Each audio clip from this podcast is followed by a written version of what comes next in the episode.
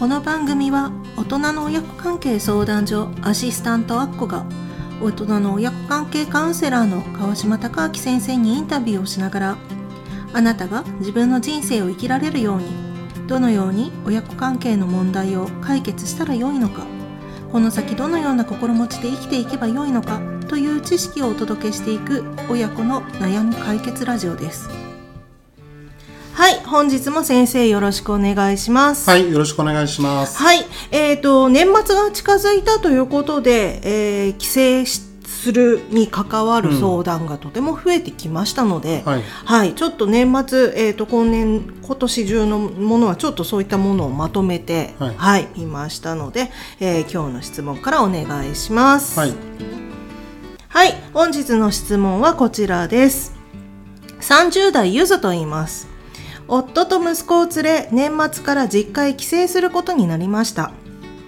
正直帰省したくないのですが、帰省すると母の小言を聞かなければいけなかったり、精神的に疲れてしまいます。帰省するとき気をつけることはありますか？というシンプルなご質問なんですが、はい、お願いします。はい。まあ、すごいストレートに言うと、うん。帰らなくてもいいんじゃない？って思ううんだまあでそうねできればそれがいいんでしょうけどでも帰りたくないけど帰らなきゃいけないって。いう状況なのでよね。だからみんな悩むんだよね。はいわかりました。はいえっと、んまあでも、うんうん何かの理由をつけて帰らないようにできるのであれば、それも一つの方法だなと思うんですよ。うん体調が悪いからとかね。まあ、コロナが流行ってた頃はそれやりやすかったじゃないですか。そうですねまあ、今でも5類に移ったということで、うんやはりなく、えー、と今まで3年4年会えなかったのが、うんちょっと今会える時期にななってきたわけで、うんってなるとやっぱりご両親の方も帰ってきたらって言いやすいし、うんっていう多分今時期なんですよね。なのでそう。帰るっていう選択をする方が多い。はい。はい。ただ今までうん。このラジオでもねはい。たくさんお伝えしてるんですが、はい。やっぱりその一番重要なのって、ん自分の気持ちを親に伝えておくことなんですよねうん。だから、まあその帰省をする時の悩みを抱えている方に私がもしアドバイスをするのであればね、はい。まずお母さんの小言がすごく苦しいんだってうんうん。伝えたいよねってことなんですよ。でそれを伝えていないから、はい。じゃあみんなやっぱりほそういうことを言えば、うんじゃあ母親がまた感情的になるんじゃないかとか、うん。そう思ってしまうじゃないですか、はい。でもそれって問題回避で、うん。その問題に向き合ってないんですようん。だから重要なのは、お母さんの小言を聞くとすごく苦しくなるんだっていうのを伝えておいて、うんでだからなるべくそれ言わないでってうん。はい、でその上で、まあ、今まで何度も何度も多分言われてきてはい。辛いっていう気持ちは今リアルに感じてることだと思うので、はい。そうだから、うん。じゃあもしお母さんがまた小言を言うようであれば、私耐えられないから、その場でもう帰るねとか、うん。じゃあ事前に約束を取っておくこともできるし、うんうん。はい、その約束をしてくれるんだったら帰るけども、うんとかねうん。その選択肢が広がるんですよ。なるほど。それを伝えないでおくと、うん。もう選択肢は1個しかないですよね。多分我慢する我慢する。そうですよね。そそううするとやはりその帰省している最中はずっと苦しい状態でっていうことになりますよね。で本心も伝えてないから、うん。辛くなったとしてもなんで帰るの？まだ2日目でしょ？とか。まだ入れるでしょ？まだ来たばっかりでしょ？とかうんってそういう話になっちゃうでしょ、うんそうだから本心を伝えるっていうのは非常に重要です、じゃあそれをもう帰る事前に今の段階でうん、母親に伝える電話なりでいや実は帰るんだけれども、うん。お母さんの小言ちょっと聞くの辛いんだって、できればそこを聞きたくないから、帰省中は言わないでほしいんだっていうのを事前に伝える。そう。ん、うねえ。でその上で、はい、じゃあ例えば滞在期間をなるべく短くするし、うん、できれば、うん。お酒を伴うような食事はいはいはい。はしない方がいいしまあでもしないわけにはいかないそうですよね。お酒飲むとちょっと気持ちもやっぱりそう。なのでてあの実際に私がサポートしてる人にはい。どういうふうにアドバイスするかというと、はい。もう帰省するんだったら、もう2時間ぐらい2時間ぐらい。でご飯食べるんだったらお昼ご飯。あなるほど、で車で行ってはい。で予定パンパンに詰め込んで、はい。はい、近い距離ならそれでいいですよね。いや遠い距離でもそ遠い距離でもそうなんですか？遠い距離でもそれです。そしてだってきっと遠いとやっぱり泊まっていけばとか、もうホテルに取ってあるから。ああなるほど。まあ観光もついでにしたいからとか。そう。何かしらのちょっと理由も。子供ここに連れて行きたいからとか、はい、あとは友達と会う予定があるからとか。ああそうですね。あとはもうあのすぐに仕事が始まっちゃうから、うんうん。そうなんなら体調が悪いからとか、うんうん。じゃあなるべくまあ実家には泊まらないようにするそうっていうのとそう。そのうん。あの親が、はいまあ、来たばっかりの子供に対しては、まだお客さん扱いしてくれるわけですうね。でもだんだんと接触時間が長くなってくると、うん。けそのお気をつけようっていう気持ちがないあくなるし薄れてきますよね。お客さんっていう意識もなくなって、はい。また以前のような親子関係に戻ってしまううのん。で、それが私は、うん。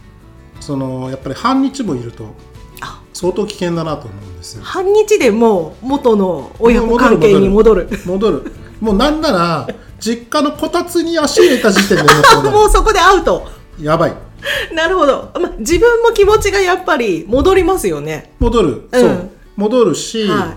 まあでもそういう実家に戻っても居場所感じられないし、うん。そわそわする落ち着かないですよね。で母親が口開くたびにまた何言われるかって怖くなっちゃうでしょ、うんでまあそういう不安定な心理状態になるし、うん。でそれだとじゃあやっぱり適切に対話できなくなるし、うんそう。で自分がその母親を目の前にして弱くなってしまうっていうのがもう分かるのであれば、もう接触時間なるべく少なくして、うん。そう。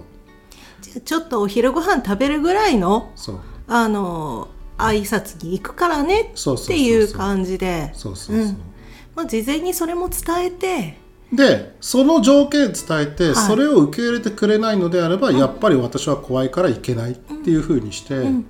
そう。だから何しろやっぱり本心を伝えるってすごく重要でそうですよね。その帰省してる最中お母さんの様子がおかしいぞって子供たちもきっと敏感に感じるかもしれないし、やっぱりそういうのって伝わっていくものかなとも思うので、そうなんです。なので、ん。やっぱりいつかどこかでこの苦しみをね、解消していかないといけないので、うん。だから多分このラジオを聞いてくれてる人も同じ悩み抱えてると思うんですけど、うん。もうこれを機にね、うん。今年のお正月からチャレンジ。ちょっとちょっとドキドキしますね。でもいつかそうですよね。ねいつかっていうんだったら早めに少しずつう。ん。こういう関係を作っていくっていうのも必要になってくるのかな。うんだから親がね、うん。私が気をつけないと娘が会ってくれないとか、そんなぐらいに気をつけられるようになったら、ん。まあいい感じだなそうですね。なのではい。本心ははい。伝えたいなって。そうですね。